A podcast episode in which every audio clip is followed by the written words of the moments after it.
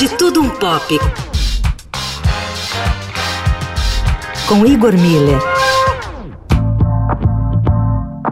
A obra de Sérgio Buarque de Holanda, Raízes do Brasil, completou 85 anos e segue fundamental para a gente compreender o passado, o presente e, muito provavelmente, o futuro de nosso país. Raízes do Brasil parte da análise que o país herdou um certo personalismo dos portugueses, que cria um traço de organização social baseado no apego às pessoas, ao invés de determinada condição social. Passando por todas as camadas, o personalismo se baseia sempre na espera de uma pessoa que determine aos outros o que fazer, contrariando a base democrática tradicional europeia, que se apoia na autodeterminação.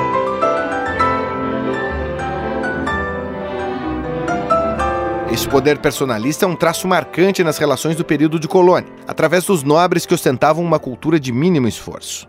A importação das ideias no fim do período e a proclamação da República só reforçaram o poder da aristocracia, que sequestraram os ideais e mantiveram as relações sociais, ao invés do povo ter feito a passagem da monarquia para a República, com a sua própria ideia de liberalismo.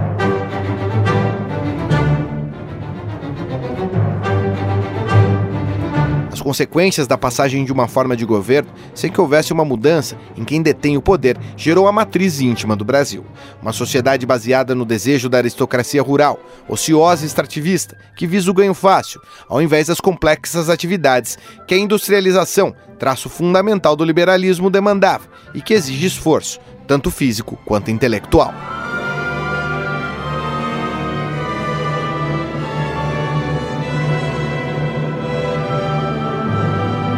Resultado disso é uma ocupação desordenada do espaço e da sociedade.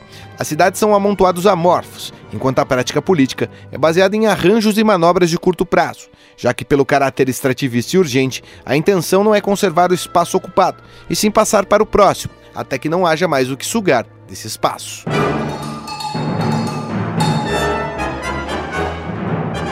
As reformas necessárias para a modernização desse sistema arcaico e precário também esbarram nesse regime de poder exclusivista e predador. Sempre colocadas de baixo para cima, já que o poder personalista é quem dá as cartas no país, essas reformas servem sempre para postergar demandas que dariam mais poder às camadas populares, para que uma transformação mais profunda pudesse acontecer.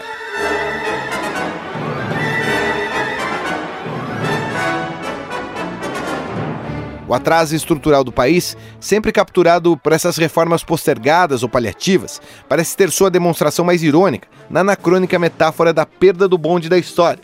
Bonde esse que parece sempre se adiantar cada vez mais ao horário em que o Brasil chega na plataforma, quando na verdade são apenas os donos do poder, mexendo nos relógios da Central do Brasil. Com os trabalhos técnicos de Macir Biasi e Igor Miller, falando um pouco de tudo, de tudo um pouco fim de tarde, Eldorado.